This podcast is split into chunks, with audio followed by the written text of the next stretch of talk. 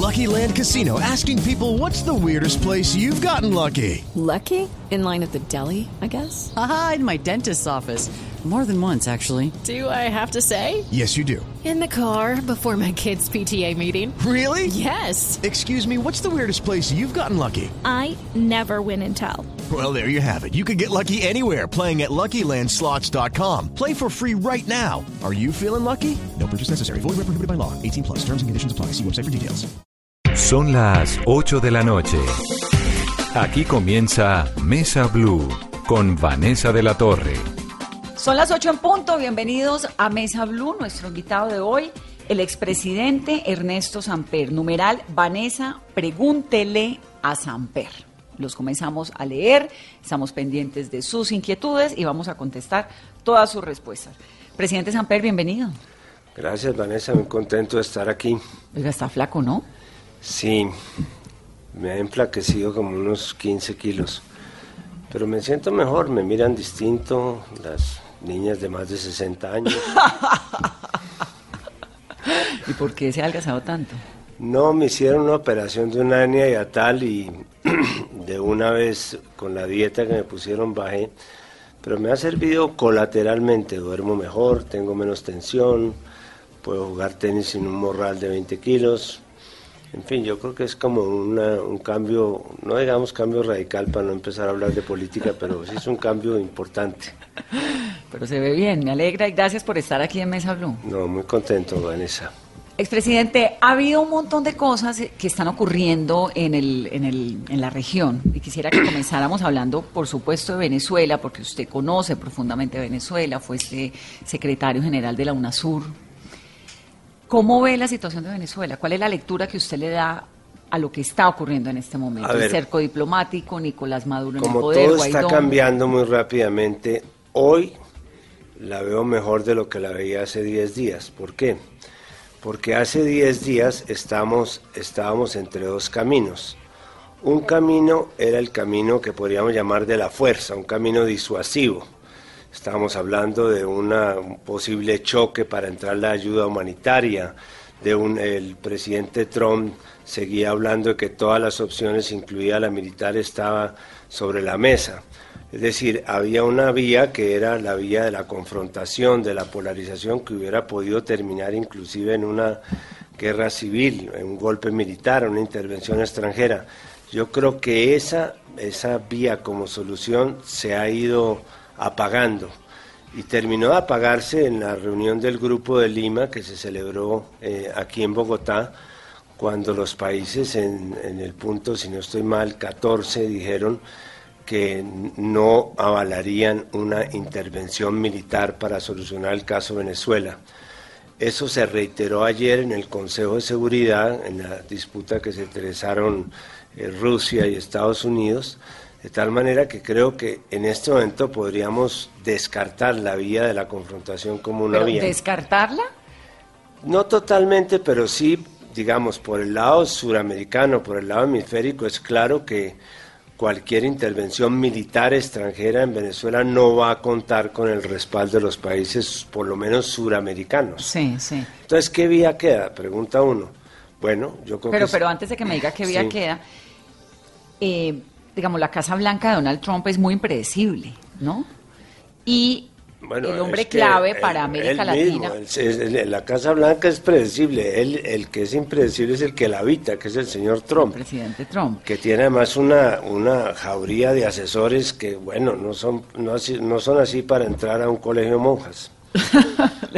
Pues por ahí va mi pregunta, porque decía el hombre clave de Donald Trump para América Latina, que es Mauricio Claver, que la intervención militar seguía puesta sobre la mesa, que era una opción que no descartaban, pero uno sí ve esta sensación ¿no? de que América Latina, después del grupo, del encuentro del grupo de Lima de la cumbre, dijo, no, por aquí no es la cosa, sobre todo Brasil, que uno pensaba que un Brasil con, con Bolsonaro iba a ser mucho más agresivo o, apoyar un poco más Claro. esto militar, y de entrada ese día por la mañana el canciller dijo, no apoyamos nuestro Y- territorio y- para y por- presencia claro, y por razones distintas. En Brasil, por presión de los militares, que tienen un poco la idea hegemónica, digamos, los militares brasileños, de que ellos son los que en este momento de alguna manera coordinan la estrategia de defensa en Sudamérica y por supuesto no les interesa que se meta Estados Unidos y en lo cual pues siempre han insistido.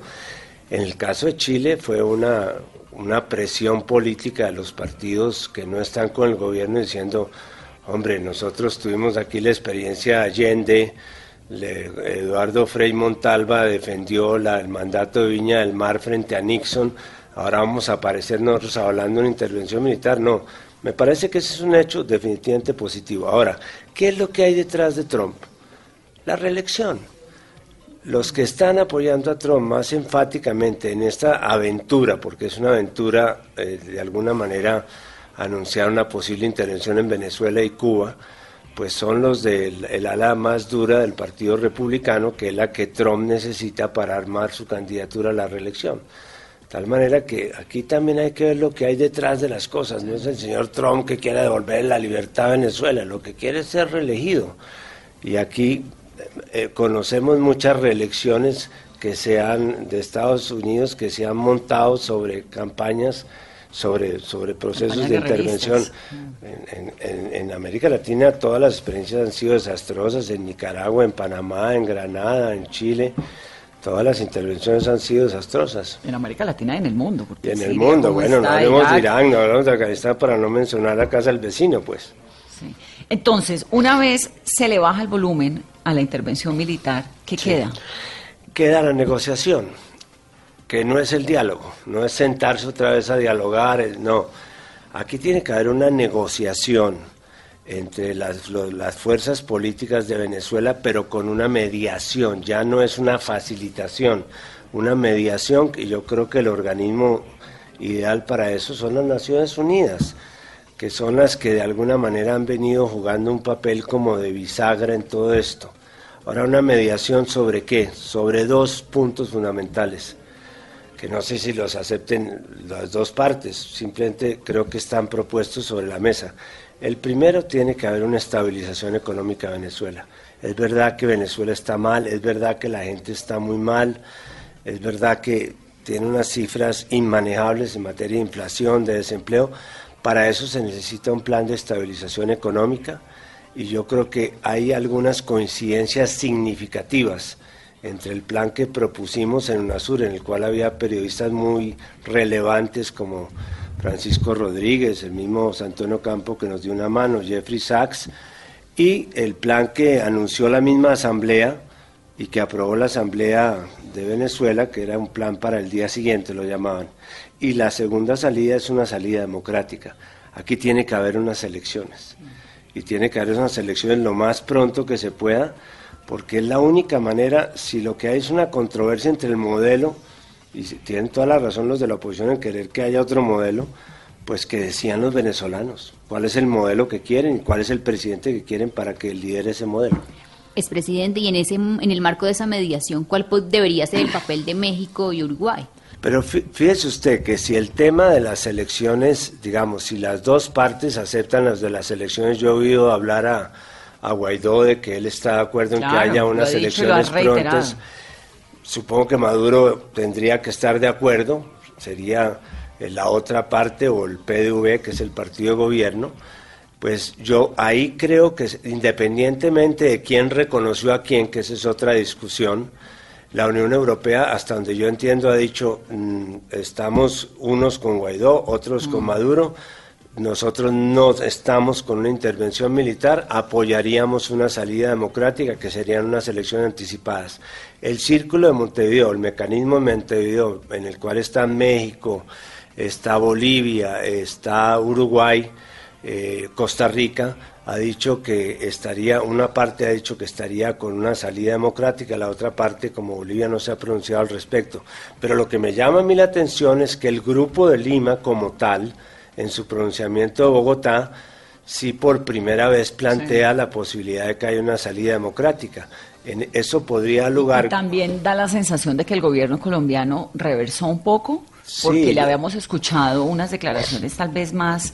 Em, como mucho más de Washington. Me dio a mí la impresión de que los escuchaba uno como un poco más guerreristas, si el término se puede. Sí, yo creo que el presidente ha tenido una actitud tibiamente antibelicista, yo diría no radicalmente belicista porque en el, su viaje a Washington no, no fue enfático en... No, no lo fue, tan no lo fue que mientras estaba Donald Trump diciendo que no que veríamos si enviaba eh, tropas o no a, a Colombia para llegar a Venezuela, pues el presidente Duque estaba en silencio, digamos, y Yo- ese silencio otorgó un montón de inquietudes. Yo supongo, los, los, los, los gringos no son, amen- no son expertos en dar mazazos, sino en ame- amenazar con el mazazo. Yo supongo que en vísperas de la famosa operación humanitaria, que en el fondo era una operación de choque que buscaba de alguna manera una confrontación de la cual tal vez se legitimaría esa sí una intervención militar, como la operación no funcionó, Pero no cree usted que había un contenido, pues había toneladas de alimentos, ayudas para llevar Por a Venezuela. supuesto, Vanessa, pero a mí lo que realmente me tranquilizó respecto a la operación fue la declaración que hizo el presidente la- del delegado de la Cruz Roja Internacional para Colombia, que dijo, esto no es una operación humanitaria, esto es una operación política, la Cruz Roja no se puede meter en una operación política. Pero yo sí creo, yo soy partidario de la ayuda humanitaria, lo fui cuando estuve secretario general de UNASUR, coincidí con el Papa en eso, que el Papa pedía unas, ayudas humanitarias a través de Cáritas, pero no como resultado de un, pulso de fuerzas en- entre las fuerzas políticas. Tan malo está que, Maduro acepte la, la- la ayuda humanitaria de Rusia y rechace la de Estados Unidos, como que pretendan entrar un poco a las malas en, en- en los, en los hombros de un, so- de un solo grupo político la ayuda humanitaria que venga de otra parte. ¿me con explico? concierto de por medio. Hagan un acuerdo con, con la Cruz Roja, con la Conferencia Episcopal para que reciba todas las ayudas humanitarias, pero no volvamos esto un pulso político. Es decir, lo del sábado fue un pulso político. Yo creo que fue un pulso político que por fortuna no terminó en un choque armado, eh, no terminó en muertes porque eso hubiera sido violento. Ahora, tuvo, tuvo costos para Colombia y grandes, porque ayer estuve en Cúcuta, las fronteras están cerradas, en el puente Simón Bolívar hay prácticamente un enfrentamiento, escaramuzas entre, eh, entre venezolanos contra la Guardia venezolana y nosotros los colombianos nos quedamos en la mitad. Y los que están pagando aquí los platos rotos son los venezolanos y los colombianos que vivían tranquilamente de lado y lado de la frontera, los que pasaban, los migrantes, los que pasaban a hacer compras, los que pasaban a que les hacían las diálisis, los colombianos que pasaban a vender en, en Venezuela. Es decir, realmente aquí los que pagaron el plato roto fueron los de lo- los, de Cúcuta y San Cristóbal. Es decir, una zona tranquila terminó convertida en un campo de batalla. Claro, en un cuenta- campo de batalla. Ahora, ¿de dónde salieron estos agitadores profesionales que, que quemaron los camiones? ¿Quién los preparó?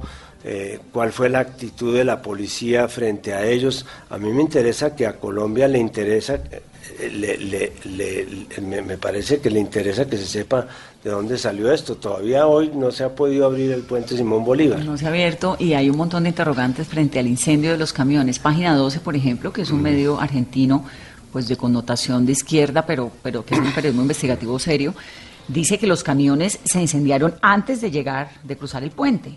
Es decir, antes de Claro, pasar la frontera. colombiano, Y sí. entonces, si, si ocurre en territorio colombiano, ¿los prendieron los de la Guardia en territorio colombiano? ¿Los de la Guardia Nacional Venezolana? O, o activistas eh, venezolanos o chavistas, es decir, Ahí hay un interrogante aún por Aquí hay un resolver, ¿no? interrogante que hay que resolver porque de la forma como se resuelve ese interrogante vamos a ver si había algo premeditado en la operación Para incendiar la para zona, dice incendiar la zona, para provocar un ataque, para que ese ataque fuera respondido, que legitimaría una intervención militar que, repito, de- afortunadamente fue rechazada ya por los países del Grupo de Lima una actitud que yo considero que debe destacarse. Presidente Samper, ¿Nicolás Maduro es dictador? Mira, muchas veces me han hecho esa pregunta. Yo creo que la, la- en este momento lo que yo te diga no le agrega ni le quita nada. Para mí, mientras que se resuelve este conflicto, yo sigo el estatus que le otorga el gobierno de Venezuela en las Naciones Unidas. Creo que ese es el estatus que debemos reconocer los que queremos seguir una negociación ¿Qué es cuál? el estatus que le otorgan las Naciones Unidas que ha reconocido el gobierno del presidente Maduro. Ahora, hay un debate en el cual nos vamos a meter porque no tenemos eh, tres horas que necesitaríamos un debate pero co- nos constitucional. quedan 40 minutos. No, hay todo un debate constitucional sobre si efectivamente fue una falta absoluta, si se podía aplicar la analogía por una falta absoluta, pero yo creo que ya meterse en el tema de si es Guaidó o si es eh, Maduro el, el, digamos, el presidente. en No, no, yo no estoy preguntando cuál es el presidente, estoy preguntando si Maduro es un dictador. Bueno, yo hasta el momento en que Maduro convocó la Asamblea Constituyente, en lo cual me distancié, creo que las cosas estaban andando por el camino de una democracia, realmente. Yo tuve la oportunidad como secretario de UNASUR de presidir las elecciones en las cuales eh, la Asamblea Nacional quedó constituida como asamblea, digamos, se escogió una asamblea de mayoría eh, de la oposición y Maduro la aceptó. En ese momento eh, no era discutible el tema, pero a mí me parece que en este momento, más que decir si es o no dictador, lo que interesa es saber quién puede tener la capacidad de sacar adelante a Venezuela en este momento. ¿Tiene que irse Maduro de Venezuela? ¿Del gobierno? Tiene que tener el derecho a poderse ir de una manera que no sea con un tiro o con un derrocamiento. Pero se lo están ofreciendo. La Casa Blanca le está diciendo, Es que- estamos dispuestos a saber el cómo, cuándo y dónde es se que la puede Casa ir. Blanca no es lo que ofrece aquí las salidas. Es el primer tema que, en el cual tenemos que estar absolutamente de acuerdo. Este es un tema que tienen que resolver los venezolanos. Lo tiene que resolver inclusive el señor Guaidó señado- sentado con el señor Maduro con la mediación de Naciones Unidas para que haya unas elecciones, ojalá este año o antes de terminar el año, en las cuales el pueblo venezolano diga, yo quiero que este sea mi presidente, yo quiero que este sea mi modelo, mi proyecto político, y eso sería lo que le daría a Maduro la posibilidad de una salida. Pero se lo ha ofrecido. Guaidó le está ofreciendo amnistía a los militares. Está recibiendo a los militares que quieran venir. Están dispuestos, digamos, a negociarle una salida a Nicolás Maduro del poder y a unas negociaciones. Lo ha dicho, Gua- eh, elecciones, lo ha dicho. Guaidó. Eh, es lo mismo del problema que tuvimos con el ELN. Permítame que me, me- me meta un poquito en la política nacional porque es el mismo caso. El presidente Duque le pidió durante seis meses al ELN que dejara las hostilidades para poderse sentar a negociar. El ELN le contestó, "Está- estoy en una mesa de negociación, hay un acuerdo bilateral en el cual están contempladas el cese de todas esas hostilidades, siéntese y lo firmamos, porque es una mesa abierta. Creo que eso estableció una diferencia de fondo sobre el manejo que le dio el anterior gobierno y este al proceso de paz. ¿Me explico? Aquí no se trata de que Maduro haga una oferta y que el otro haga otra oferta. Aquí se trata de que los dos se sienten y acuerden una transición y una salida democrática. ¿Pero usted cree que Nicolás Maduro quiere esa transición y esa salida democrática? ¿Está dispuesto? Creo que la necesita. ¿Pero Creo está que la dispuesto? necesita. Yo no sé, no, no, yo no he vuelto a hablar con Maduro desde que salí de UNASUR, me despedí de él, no volví a hablar con él, pero si él objetivamente mira sus posibilidades, no creo que sea posible que él piense en que se puede quedar otros cinco años que le, le faltarían para terminar su periodo y que esta es una salida que se ofrece, que es una salida decorosa y es una salida que tendría los menores costos posibles desde el punto de vista personal. Y un punto que me faltó aclararte, hay que darle eh, uno- un tratamiento de, de- de amnistía y de indulto, pero no porque Estados Unidos graciosamente resuelva que les va a restablecer las visas, no. Eso lo tiene que decir una comisión de justicia transicional que se acuerde entre las dos fuerzas, porque aquí hay que sacar a la gente de la oposición que está presa en las cárceles. Y también, lo ha dicho el mismo Guaidó, también los militares tienen que tener, como están teniendo aquí en Colombia los militares a través de la JEP, tienen que tener un sitio en el cual se valore un poco políticamente cuál fue su situación y casi que una ley de punto final. En el caso de Venezuela sería más fácil porque aquí no hay delitos de lesa humanidad por lo menos comprobados. Presidente, ¿en ¿cuál puede ser el impacto de esta salida ya de militares? La cifra ya va en más de 350 militares que han llegado al país. El impacto en el gobierno de Maduro y en el marco de la transición hacia un nuevo proceso democrático. Tal vez voy a decir algo que puede son- sonar eh, impertinente políticamente, pero Yo creo que los más feroces adversarios del presidente Maduro no están por fuera, están por dentro del gobierno. Hay gente dentro del gobierno que no tiene ningún interés en que el gobierno se vaya. ¿Quién es, presidente? Bueno, seguramente habrá unos sectores militares y unos sectores radicales ideológicos que dentro del propio partido de gobierno no les interesa una salida. Eh, ahí es donde está el problema. Ahora, a mí me pareció ya al final el, la desesperación de Trump de pedirle a los militares que tumbaran a Maduro me pareció casi que conmovedora. Pero realmente, eh, si se quiere que haya un cambio de fondo y que haya unos militares que se acojan, digamos, a una nueva propuesta de institucionalidad, eso no se puede hacer a las malas. Presidente, más allá de toda la historia que hay entre Venezuela y Colombia, de todo lo que ha significado, de la relación, de los intereses, de, todo el tema de unión que hay entre, entre estos dos países. ¿Es correcta hoy la, la, postura del presidente Duque? ¿Usted la ve como, como correcta, como sana esa, esa postura del presidente de estar tan eh, pegado al conflicto? Me parece que el, el, presidente se ha deslumbrado un poco con los efectos de los últimos hechos como el del ELN y el de Venezuela en las encuestas que como decía hoy una periodista en W Radio, son hechos temporales, son flor de un día. ¿Por qué ese vicio de nombrar las otras emisoras en la competencia? No, no he dicho nada. Me interesaría más nombrar la emisora que nombrar la periodista. No, pero la verdad es que eh, yo no creo que eso le... Yo no he estado de acuerdo en la posición no porque tenga diferencias de fondo respecto a lo que él puede estar pensando para tomar su posición, sino porque creo que la relación de Colombia con Venezuela es una relación atípica en la región. Tenemos 3.000 kilómetros de fronteras, tenemos 2 millones de colombianos viviendo en la frontera, 2 millones de venezolanos del otro lado, tenemos 2 millones o más de colombianos que todavía están en Venezuela que, quieren ser protegidos. Tenemos aquí un millón de migrantes venezolanos, eh, tenemos todavía inversiones en Venezuela.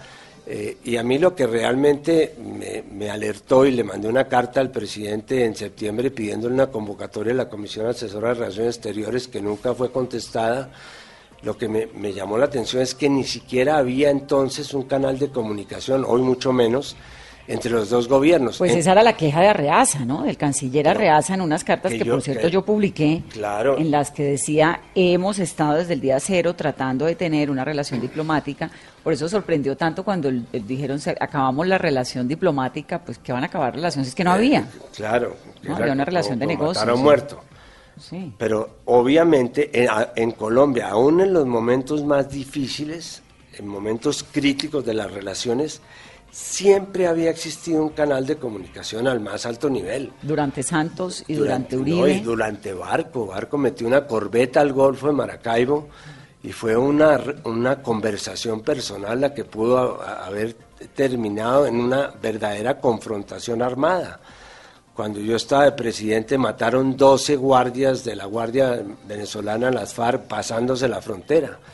Una llamada mía con Caldera en, menos de dos horas permitió acordar algo que ya se desmontó. Lamentablemente es que los organismos de inteligencia y del ejército y de la policía venezolanos y colombianos armaron un solo cuerpo que se llamó el Combi Front en la frontera, que cada vez que había una amenaza de orden público en la frontera actuaban conjuntamente. Es decir, siempre, aún cuando había una relación muy tensa, había diálogo. Inclusive entre, entre, entre María Ángela y Delcy Rodríguez, que es como poner, pues, a, no sé, a, conversar a Marilyn Thatcher con, a Marilyn Monroe con la señora Thatcher. ¿Y cuál es cuál?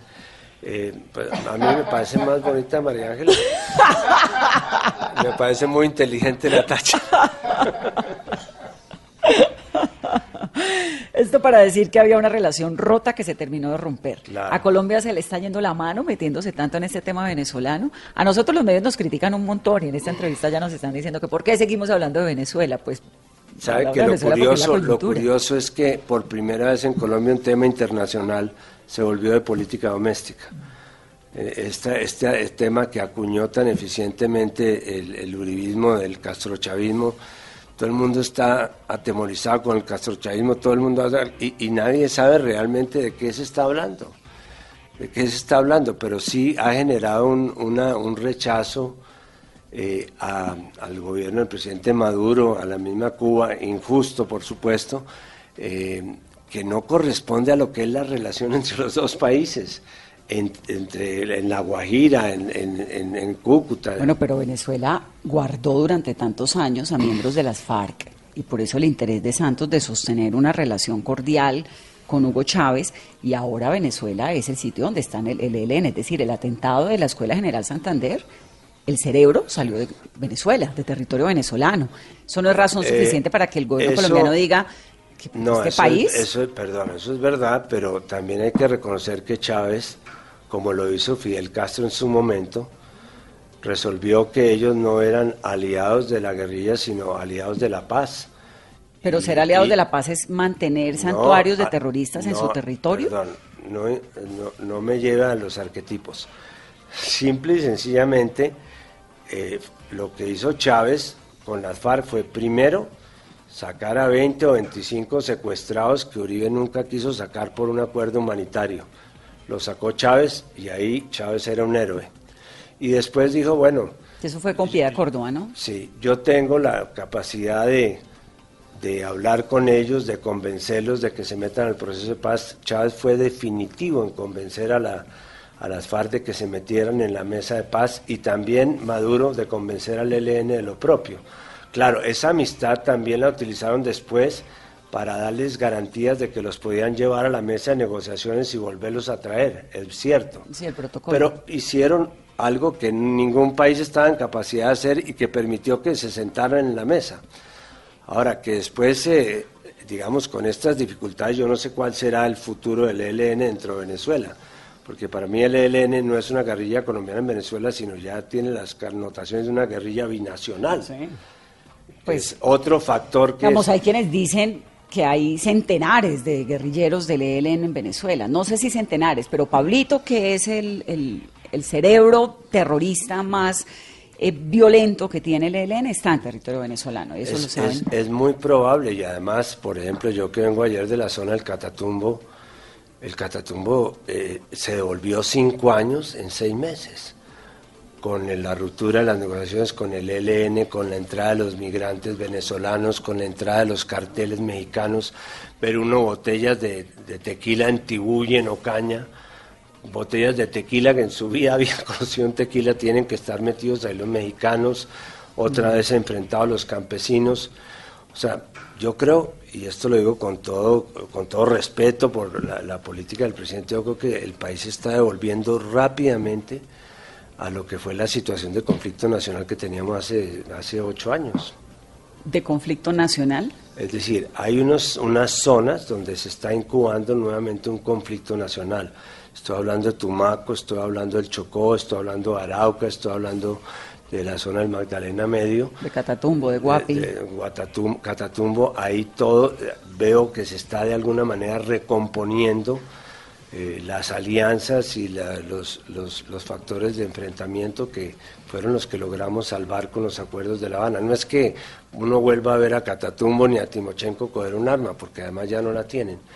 Pero si no ah, trabajamos sobre los factores objetivos que están disparando esas zonas, en cinco años vamos a, tener una, un conflicto nacional. Las FARC están en 268 municipios de Colombia. Hoy día de esos 268 municipios, por lo menos el ELN ya está en 60 más. Numeral Vanessa, pregúntele a Samper. Sí, Vanessa, hay muchos temas a esta hora con respecto a la etiqueta del día de hoy. Vanessa, pregúntele a Samper, eh, haciéndole eh, las preguntas al expresidente. Entre ellas, por ejemplo, Humberto García dice eh, si le puede preguntar si sigue siendo tan cercano al, chavismo, al, madurismo. También Adrián Alcaraz que pregunta sobre ese tema. Eh, por ejemplo, Fernando Salcedo que dice que por qué eh, es tan cínico después de haber hecho elegir con mal dinero y salir a hablar ahora de, moral. Julián José Zulanc dice que si sabe algo del tema de los carteles en este momento, de cómo se maneja el narcotráfico. Muchas preguntas que hay alrededor del tema con nuestro invitado del día de hoy, Ernesto Samper.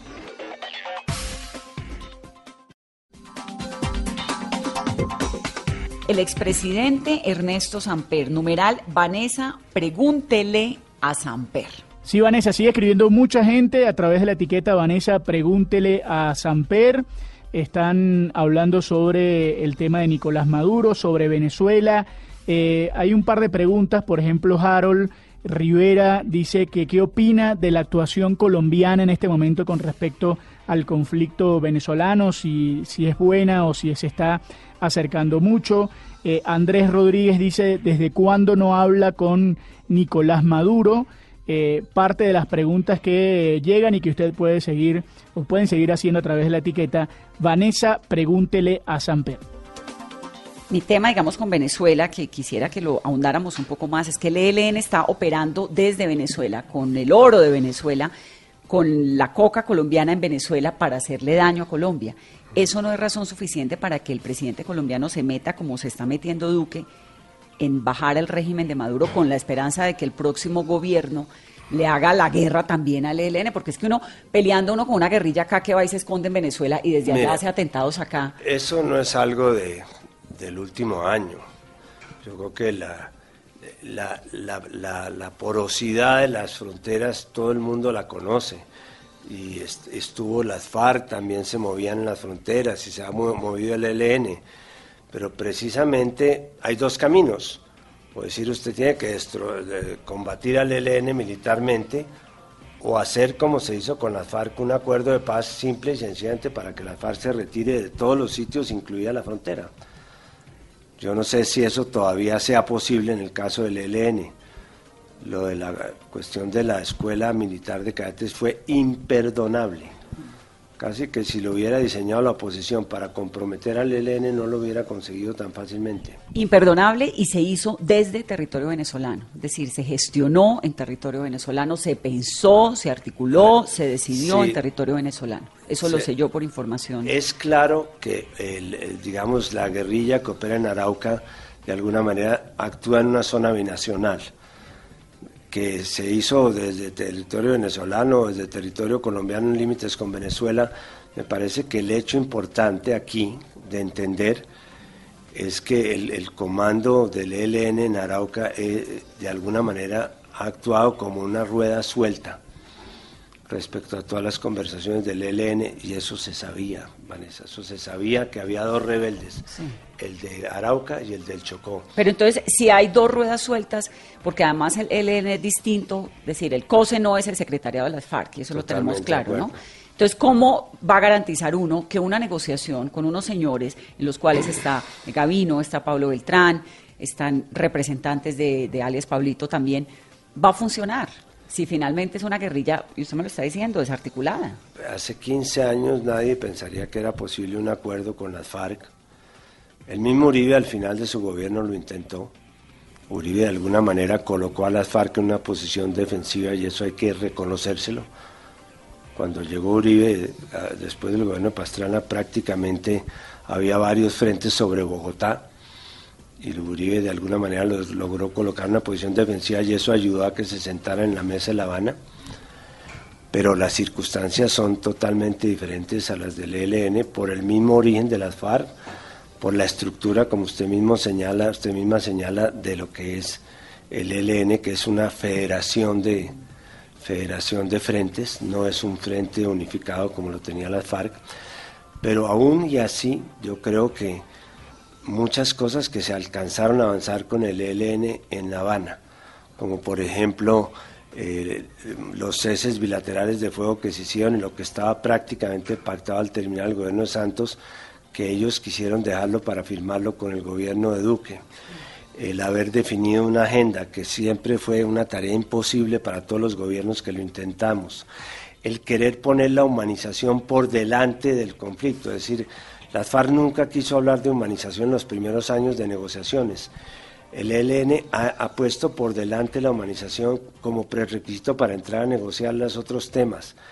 El haber definido una agenda eh, en materia de organizaciones sociales, eso que se alcanzó a avanzar, si yo fuera Duque, lo protegería y diría, bueno, vamos a mantener congeladas las negociaciones mientras que establecemos las responsabilidades en todo esto y a partir de eso vemos a ver si se reactivan o no se reactivan.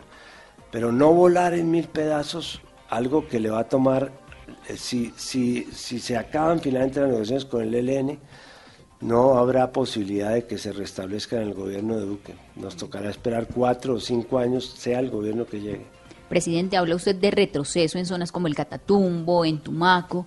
¿Cuál es la causa? ¿Hay de pronto falta de liderazgo por parte del presidente Duque y de su alto eh, comisionado Miguel Ceballos en la implementación del acuerdo logrado con las FARC? Miguel Ceballos es el alto comisionado para la guerra, porque él ha estado dedicado a estigmatizar pero a el todos cargo los... es alto comisionado de paz, ¿no? Bueno, pero yo lo llamo la guerra porque hasta ahora lo que ha hecho son manifestaciones de guerra, estigmatizar a los líderes sociales, perseguir a los que están buscando la paz, controvertir a los intelectuales. Yo no sé en, en qué consisten sus actividades de paz, debe ser una paz familiar o una paz mucho más interna. Pero al margen espiritual, pero al margen de eso, eh, ¿Hay, ¿Hay un interés de paz o no? en el gobierno, hasta el momento lamentablemente yo no lo veo, no lo veo. Ahora, muy buena tu pregunta. Por ejemplo, la presencia social que se pactó en La Habana era fundamental que llegara a estos sitios donde se está de alguna manera recomponiendo el conflicto. ¿Por qué? Porque, por ejemplo, vuelvo al caso del Catatumbo. En el Catatumbo hay más o menos 8.000 familias que se apuntaron al programa de sustitución social de cultivos. De esas se alcanzaban a reconocer 2.500 antes de terminar el gobierno anterior y de esas se les está cumpliendo a 554. ¿Qué hacen las otras 7.500 familias? Si tratar de sustituir los cultivos voluntariamente en una zona como el Catatumbo, Tumaco o el Chocó es considerado por los carteles de la droga como, una, como un desafío. Por eso están matando a los líderes sociales. ¿Quiénes son los líderes sociales que están matando? Los que están defendiendo acuerdos de paz, los que quieren la sustitución social de cultivos y no quieren, por supuesto no les interesa que se los erradiquen forzosamente porque se quedan, no tienen nada que hacer. Ni tampoco los que están defendiendo los derechos humanos, ni muchísimo menos los que están pidiendo tierras y los que van para las elecciones también son un objetivo militar ya antes de haber declarado que van a ser candidatos. Entonces, eso es lo que debería estar preocupando al gobierno. No viendo a ver cómo le ponen zancadillas o lo que acordó Santos, ya olvídense de Santos, Santos ya pasó. Sí, adelante, a construir Adelante, un poco miren sobre lo hacia que hay, ¿no? adelante, consoliden lo que hay, pero no militarmente, o no solo militarmente. La fuerza de despliegue, el Catatumbo, muy importante, pero ¿a qué llega? Si todavía no les han cumplido con las carreteras, con los hospitales, con las escuelas, con la sustitución social de cultivos. Presidente, y a esto hay que sumarle la discusión y la polémica que hay frente a la- lo que es la JEP y la ley estatutaria.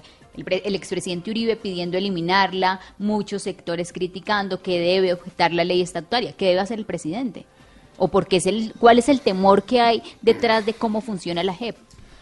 Bueno, casi que me, me necesito pedir eh, una llamada, como Patricia una llamada a un psiquiatra para... No, mire, el presidente... Pero es que el país está como de psiquiatra, ¿o no? Sí, el país. Primero, la ley, de, para a mi juicio, la ley eh, estatutaria es inobjetable constitucionalmente.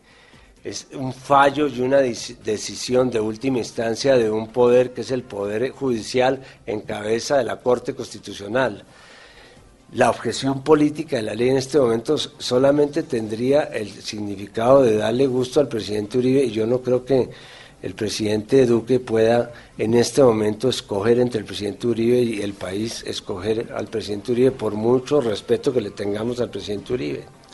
Entonces, y si quiere, si quiere objetarla es dejar en interinidad el proceso de justicia transicional, que es muy peligroso, es muy peligroso. Yo no descarto que con el anuncio de la Corte Penal Internacional de la semana pasada, si el presidente decide dejar en interinidad la justicia transicional, es decir, volverla a mandar al Congreso para que la vuelva a estudiar y a su turno la vuelva a pasar a la Corte Constitucional, pueden llamar a un general de los de los falsos positivos ¿A la CPI? a la CPI. No lo descarto, porque ese es un poco lo que queda claro del anuncio que hace. Es lo que hicieron, ¿no? Un poco de eso. Esa fue Claro, la advertencia. Mire, si ustedes no, y es- eso está pactado en el Tratado de Roma que yo firmé. Si la justicia de un país no funciona o funciona equivocadamente, eso le libera la capacidad a la Corte Penal Internacional para ejercer su potestad y llamar a personas que han sido o, absueltas eh, con pruebas o condenadas sin pruebas. ¿Qué es lo que hace la CPI? Se nos está acabando el tiempo. ¿Usted ha vuelto a verse con Andrés Pastrana ahorita que lo nombró? No es que yo no voy a fútbol. el fútbol no es lo mío. Yo siento, lo siento, Vanessa. Usted se lo cuenta en un restaurante y que eso fue una... No, nos saludamos, es que es la época pues, en que uno se, se, la cara. no, se escupía o le tiraba un tenedor o un pedazo de pollo, no, eso, ya pasó, ya pasó. También hubo proceso de paz. Sí, digamos que en Colombia, por fortuna, a diferencia de otros países de Sudamérica, eh, pues no, no, no, nos cogemos a patadas cuando nos vemos y nos, nos saludamos. Es decir, Hola, ¿cómo está? Un gusto Pero la señora lo sí cortés no. quita lo ignorante. Pero la señora sí no. no, yo creo que las señoras también... hay, hay más paz entre las primeras damas que... Eh, hay una cierta solidaridad de cuerpos entre las primeras damas que a mí me llama la atención. Eh, ¿Verdad? yo pensaría lo contrario porque las mujeres somos muy poco más viscerales, ¿no? Sí, pero es que ustedes llegan ahí un poquito por, por carambola, ¿no? A uno, pues, para llegar allá le toca ganarse una cantidad de enemigos y pelear con, con, tiburones. Yo creo que las mujeres, las primeras damas, que son muy importantes, su papel que cumplen, que tienen una gran capacidad de convocatoria, pero por ejemplo, en este episodio del, del, vestido de la primera dama, que a mí me pareció absolutamente mezquino y ridículo. ¿Pero le pareció bonito el vestido? A mí me pareció bonito. Es decir, bueno, yo no soy experto en vestidos, pero, pero digo que... pero si usted ve a su primera dama, a Jackie, vestida así, antes de un evento, usted le dice, ¿estás bien, estás mal? ¿Usted se metía en eso? No me atrevo. pero que, se discuta el vestido de la primera dama cuando lo que está de por medio era la intervención militar, por favor. De acuerdo. Eso no se lo merece el país, no se lo merece. Además, esa primera dama es una prudente, estudiosa, bonita, tranquila, ¿no? Y le digo, yo tengo buen concepto del, presidente, no lo conozco, no lo, no lo he conocido. El presidente Duque. El presidente Duque me parece convocante, me parece que toda la forma está bien, pero el relleno es lo que no me suena. El relleno, el contenido Creo que ahí él tiene que marcar unas distancias con, ni siquiera con Uribe, porque Uribe hasta lo entendería. Eh, Uribe trabajó conmigo 20 años. Aparentemente no se ha metido, ¿no? Mucho. No, aparentemente no se ha metido. Es ese sector radical del, del centro democrático que hace muchísimo daño, como es la misma jauría que tiene Trump. A lo mejor Trump es hasta buena persona y buen, buen comerciante, pero tener uno... Y buen marido y buen marido, pues además tiene razón en serlo porque ella también es muy bonita, pero, tiene una jauría de asesores que son los que terminan tomando las decisiones que es muy peligroso. ¿Qué, tan determinantes son los asesores en un presidente? Depende de los campos, depende de los campos. Eh, en algunos campos los presidentes tenemos ciertas ventajas comparativas, en otros no. O sea, quién le hacía caso?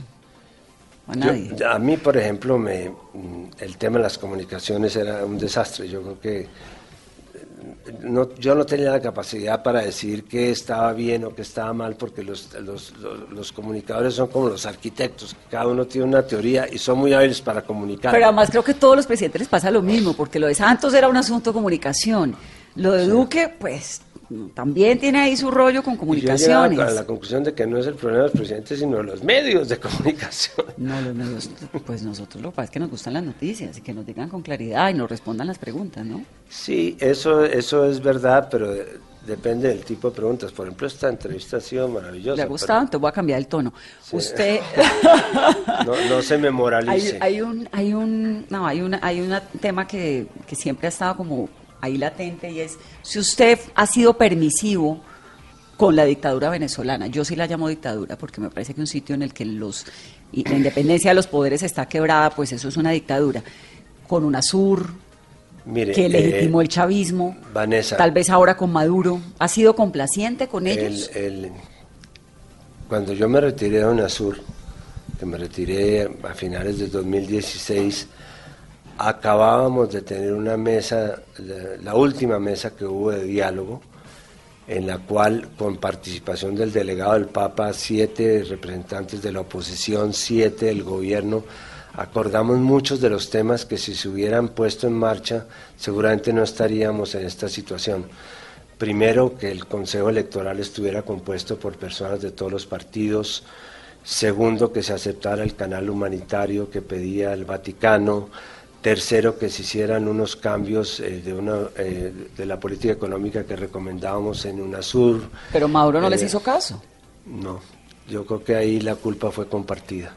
Los sectores radicales de Maduro, a los cuales mencioné el otro día, fueron los que prácticamente derogaron cualquier posibilidad de una reforma económica que era sustancial para no estar en la crisis que están actualmente, pero también la oposición.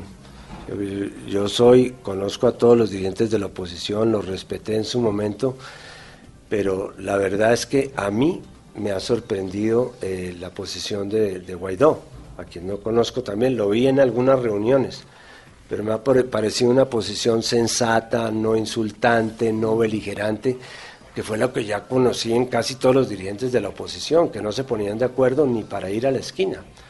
Y esos acuerdos que hicimos en esa mesa los derogaron el, el gobierno, un poco influenciado por estos sectores radicales y la oposición, porque apenas llegaron sus delegados, los mismos que los habían mandado, los desconocieron, los desautorizaron. En ese momento me retiré, porque consideré que hasta ahí podía llegar mi papel con Venezuela y, y con otro país, que quiero mencionar, aunque no vaya a ser materia de esta entrevista, ¿Qué es cuál? que es el de Brasil. A Brasil le acababan de dar un golpe de Estado a Dilma Rousseff y vino todo este proceso lamentable de, de- de- de que luego vino lo de Lula, luego nombró Y lo de Petrobras. Bolsonaro, lo de Odebrecht, todo ese proceso lamentable que prácticamente sacó a Brasil de UNASUR y Brasil, el, el papel de Brasil en UNASUR era definitivo, porque era un transatlántico que se movía hacia un lado. Por eso, hacia pero el otro. UNASUR no terminó legitimando el chavismo con sus excesos y sus cosas. El Lula, que sí, pues el Partido de los Trabajadores fue muy importante en Brasil y todo, pero terminaron en un escándalo de corrupción sin precedentes en Por la favor, región. ojalá los medios de comunicación hubieran cubierto con cierta objetividad lo que pasó en Brasil, que eso fue un, un proceso que terminó. Lula en este momento es un preso político. Yo estuve reunido tres días con los 30 abogados de Lula. No ha aparecido una sola prueba que comprometa la responsabilidad de Lula. No más allá de la que podría com- comprometer hoy día Timochenko entre los acuerdos del máximo responsable. A Lula lo, lo- lo terminaron acusando por, por corrupción pasiva. Es decir, ¿por qué? Porque era presidente, porque hubo algunos de 12 sus ministros, ministros. que los ministros organizaban una operación y que Odebrecht terminó dando una plata o el lavallato. O sea, ¿fue a las espaldas de Lula? Es decir, no a las espaldas. Por ser presidente, tiene que responder por lo que cometieron sus funcionarios. Imagínense que se aplicara eso aquí en Colombia, estaríamos todos en la cárcel. Entonces, no encontré una universidad de siete que pregunté que hicieran una presentación del caso de Lula en una facultad de Derecho, simplemente para que vinieran los abogados y alguien los controvirtiera, que quisiera hacerlo. Yo creo que sí nos ha faltado mucha objetividad en analizar estos casos, como el caso de Dilma.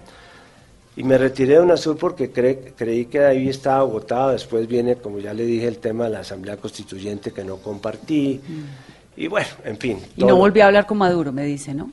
No, desde cuando yo me despedí en Caracas, me hice tres visitas. Una visita a Julio Borges, que era el presidente de la Asamblea, para reafirmar mi ¿Que está aquí en convicción Bogotá? de que era la Asamblea legítima. Sí, antes me vi con él en algunas oportunidades, antes de salir de UNASUR. Visité el canal de televisión de, ¿cómo se llama el canal? Telesur. No, no, no, no, al contrario. El, el ca- BTV. pero en- en- es el canal de Glo, eh, Glo- Globovisión. Globovisión, es el canal venezolano. Di una entrevista desde el canal y luego fui a Miraflores y me despedí del presidente Maduro. Y ahí terminé. Y creo que en conciencia hice lo que hice hasta donde lo podía hacer. Ahora estoy preocupado un poco por la región porque creo que hubiera sido desastroso para, para América Latina que una intervención militar. Creo de buena fe que hay una salida, creo que se podría negociar.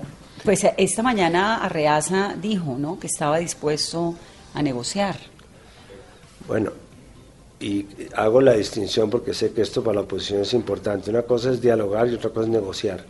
Aquí ya se acabó el tiempo para dialogar. Aquí lo que hay que hacer es una negociación. Una negociación con elecciones. Elecciones y estabilización económica. Sí. Porque tenemos claro, eh, el, el cerco que le ha tendido los Estados Unidos a Venezuela es un cerco medieval por hambre porque esos 11 mil millones Bueno, pero de es dólares. que no tenía ningún sentido decir queremos que Nicolás Maduro se vaya, le seguimos comprando petróleo, ¿no? No, es A que la- no es que le hayan comprado le- le petróleo, seguimos sino que poniendo le congelaron, sanciones, le claro. congelaron una plata que mucha de esa plata iba realmente para medicinas y alimentos de los eh, sectores más populares que son los que atiende el gobierno. Entonces, Pero esa plata histórica en los últimos años se ha ido para los bolsillos de una cantidad de, de militares y de miembros del gobierno. los arquetipos. Bueno, De los arquetipos, porque sí se ha ido, sí se la han robado, Claro. se ha quedado mucho en Y el ese camino. pueblo está con hambre, pero y los niños muriéndose sin medicinas. Hay un 28% de la población que fueron los sectores de más estratos más populares que de alguna manera han recibido unos beneficios que no se les pueden quitar en este momento porque sería lo peor. Los que están sufriendo más en este momento en Venezuela, bueno, hasta que congelaron las cuentas, es la clase media baja y la clase media, digamos, todos los funcionarios, los profesionales. Esos sí están sufriendo. ¿Por qué? Porque eh, el gobierno cometió el error de con- confundir el abastecimiento con la capacidad adquisitiva. Si usted tiene hoy dólares en Venezuela puede comprar lo que quiera. Lo que pasa es que no hay capacidad adquisitiva. Y eso es lo que hay que restablecer en la política de estabilización económica que estamos proponiendo. presidente Samper, gracias por estar en Mesa Blue. Gracias, Vanessa, y ustedes. Carolina trabajo. Octavio. Carolina me da, me da pena lo que le voy a decir, pero tiene que comprar traje nuevo. Eso le queda, pues. Hasta que no esté seguro de que me enflaquecí. de manera permanente. ¿Qué está esperando? Estoy esperando. Se le queda Estoy- grande. Estoy, esperando a nivelar mi peso, pero de todas maneras esto sí, eh, esto es un, un traje que me queda grande para el cuerpo, pero, chiquito para la autoestima que le da. Presidente Samper, gracias. Gracias, no, gracias a ti, Vanessa. A ustedes que tengan un muy feliz resto de miércoles. Esto es Mesa Blue.